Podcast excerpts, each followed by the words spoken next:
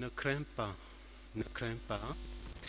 Euh, c'est la parole qui me frappe beaucoup dans l'évangile d'aujourd'hui et elle rejoint de nombreuses fois où Jésus évoque ce thème, ne crains pas. Dans la Bible en général, ce mot revient très souvent avec des synonymes, ne crains pas ou encore n'aie pas peur. Pourquoi trembler? Euh, J'avais écouté un, cardinal méditer sur ce mot et il m'avait fait voir que ce mot revient plus de 300 fois dans la Bible. Et ce matin, je me suis dit, ben, je vais voir exactement le nombre de fois, une petite recherche sur Google, et je me rends compte que le mot revient 365 à 366 fois. Il y a des auteurs qui pensent 366 fois, d'autres 300. Bref, le mot est immensément présent dans la Bible. Ce dimanche, il a le mérite de nous aider à visiter la première lecture, puis ensuite la deuxième lecture. Quel est le thème de fond? Le thème de fond, c'est la question de la mort. La mort est évoquée. Dans la première lecture, elle est évoquée. Dieu n'a pas fait la mort. Dans l'évangile, la mort est évoquée, notamment avec la mort de cette petite fille de 12 ans. Les précisions sont données. Précision historique à caractère significatif, 12 ans, précisé. La mort est donnée dans ce qu'il y a de plus cruel. Mais ce n'est pas ça le, le plus important. La mort est aussi évoquée avec l'histoire de cette femme qui a tout dépensé ses biens pour essayer de se soigner. À l'époque, il n'y a pas d'assurance, c'est pas remboursé. Et quand on a tout dépensé pour essayer de se soigner, qu'est-ce qui reste? On n'a plus rien à vivre. La question de la mort est là. D'autre part aussi, elle avait des pertes, nous disait-on. Sa vie était donc bien usée par sa maladie. Alors, le thème tombe à pic. Jésus, là où la vie est menacée, Jésus vient et il dit, ne crains pas, crois seulement. Frères et sœurs, ce thème n'est pas un thème historique, ce n'est pas une affaire du passé, c'est une affaire actuelle. Je dirais, c'est pour moi et c'est pour chacun d'entre vous. Vous venez à l'église ce matin, Jésus vous dit, ne crains pourquoi? Parce que nous aussi, nous sommes en but à des difficultés graves. Nous sommes en but à, la question de la mort. Nous aussi, nous sommes meurtris par des douleurs.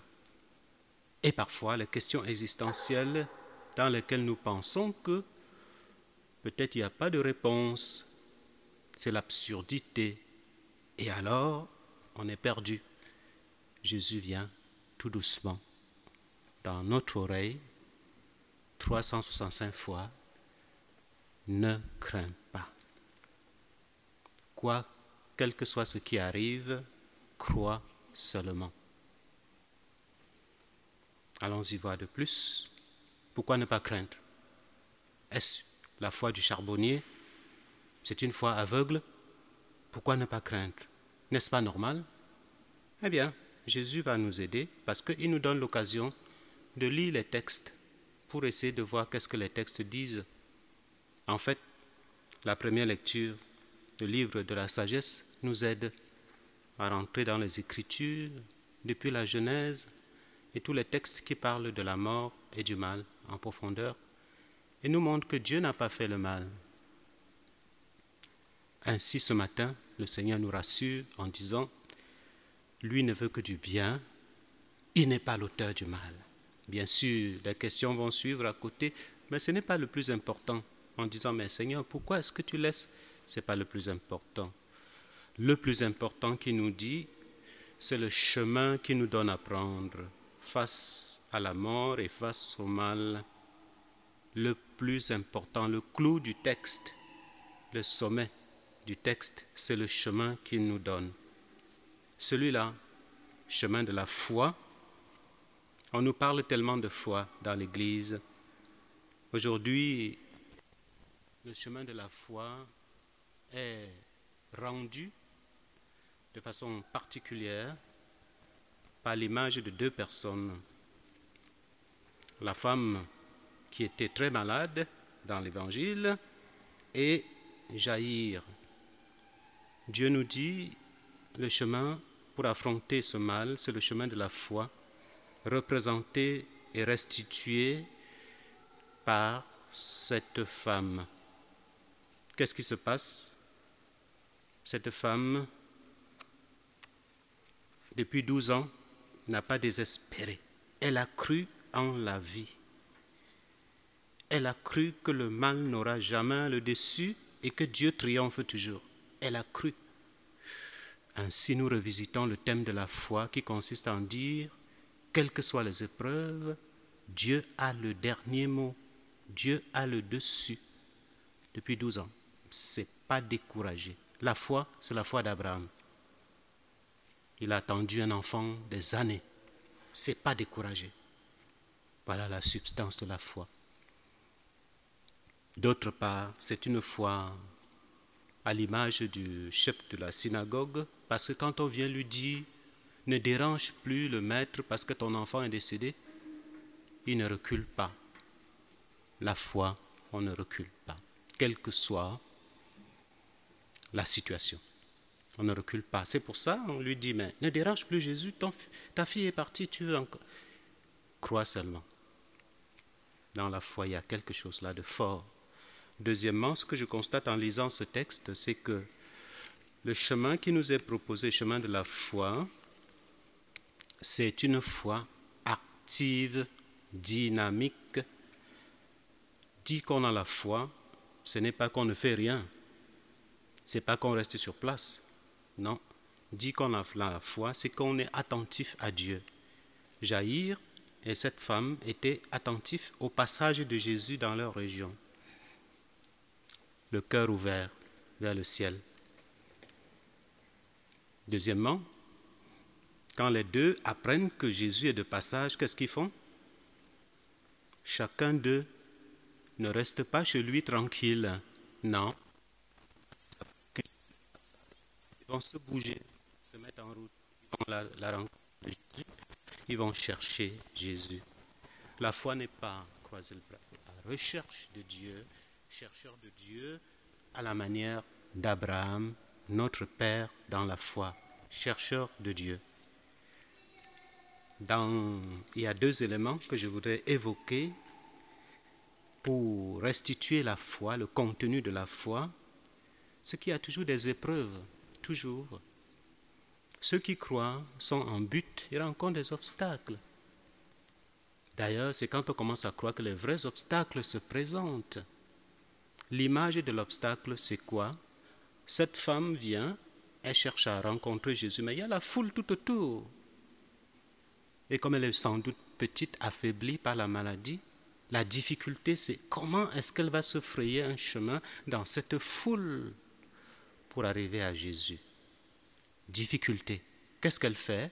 Elle s'imagine elle ne va pas reculer. Donc, dans la foi, il y a des difficultés, frères et sœurs. Parfois, vous priez, vous n'avez pas l'impression que le ciel écoute.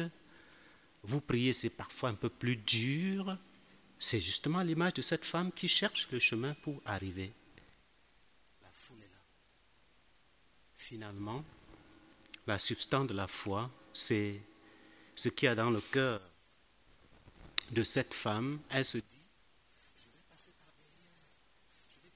je vais faufiler, je vais toucher seulement son vêtement.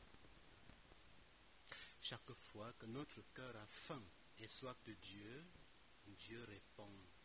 Il répond, il se laisse toucher. Il se laisse toucher, il ouvre un chemin quelque part. Voilà ce qu'il y a dans la foi aujourd'hui. La question n'est pas d'avoir peur de la mort, de la souffrance. La question c'est de dire, est-ce que je trouve le chemin Quand il y a une difficulté, je recule, je baisse les bras ou comme cette femme, j'essaie de tourner tout autour, je, ne, je n'abandonne pas et je demande au Seigneur, ouvre-moi la porte, montre-moi par le passé. La foi est restituée par cette femme de l'Évangile. Elle est ingénieuse. Elle croit. Juste un bout de vêtement de Jésus, elle sera sauvée. Dernière chose, pour clôturer ma petite méditation ce matin, dans la foi, il y a la communion à Dieu. Les croyants sont des gens qui vivent en communion et qui sont en présence de Dieu. Le croyant n'est pas quelqu'un qui est distant, qui regarde Dieu de loin. Pourquoi je dis cela? Parce que dans le texte, on a des éléments de communion. Qu'est-ce qu'on dit? Elle veut toucher, toucher le vêtement. Euh, dans le peuple sémite et d'autres peuples, même nous aussi, le vêtement euh, respire la personne. Elle veut toucher, elle est en communion.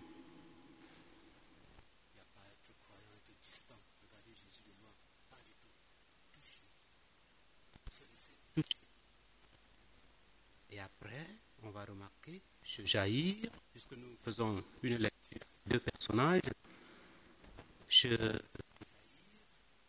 il demande à Jésus, viens poser les mains. Et Jésus, quand il va à la maison, qu'est-ce qu'il fait? Il va d'abord à la maison, question de communion.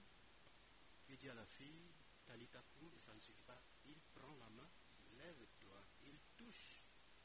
Pourquoi toucher Parce que c'est la communion. Je pense que la foi, elle est là, restituée dans toute sa richesse.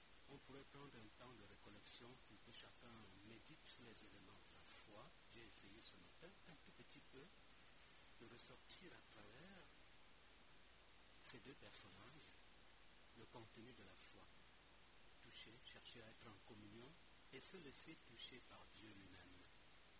Prions le Seigneur ce dimanche qui donne à chacun cette ouverture à Dieu, cette soif de Dieu, le besoin de rester en communion avec quelles que soient les